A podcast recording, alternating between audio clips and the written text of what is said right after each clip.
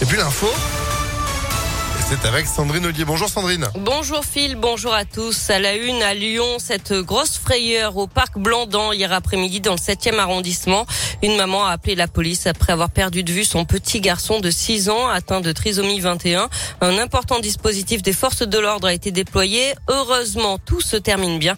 Le petit garçon a été retrouvé sain et sauf vers 17h30 sur le progrès.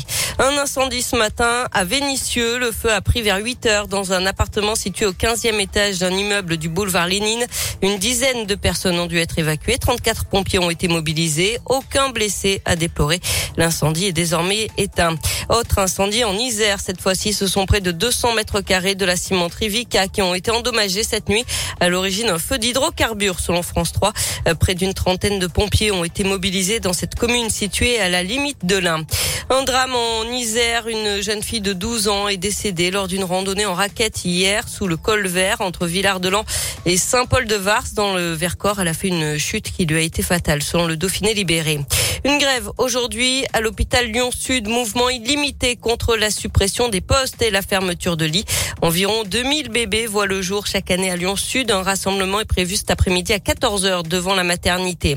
Un homme en garde à vue depuis hier pour avoir harcelé et agressé sexuellement Mila sur les berges du Rhône. C'était samedi. Mila, c'est cette jeune femme qui est menacée et harcelée depuis une vidéo polémique sur l'islam postée sur les réseaux sociaux. Et puis l'agresseur présumé du maire de Grigny, jugé aujourd'hui, il l'avait frappé, insulté et menacé avec un couteau sur la place du marché la semaine dernière.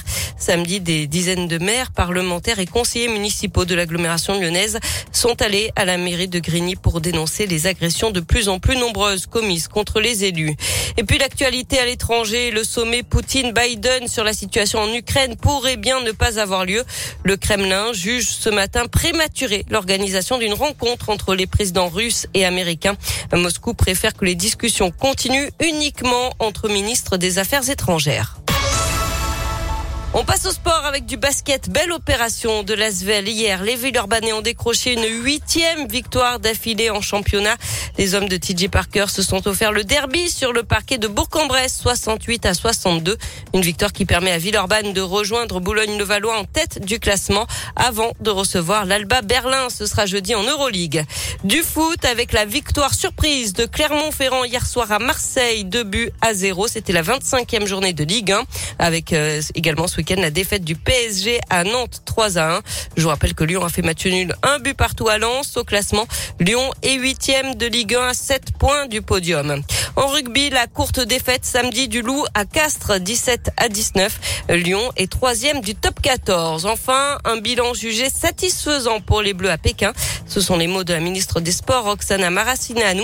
Après la fin des JO d'hiver, hier, 14 médailles au total pour l'équipe de France.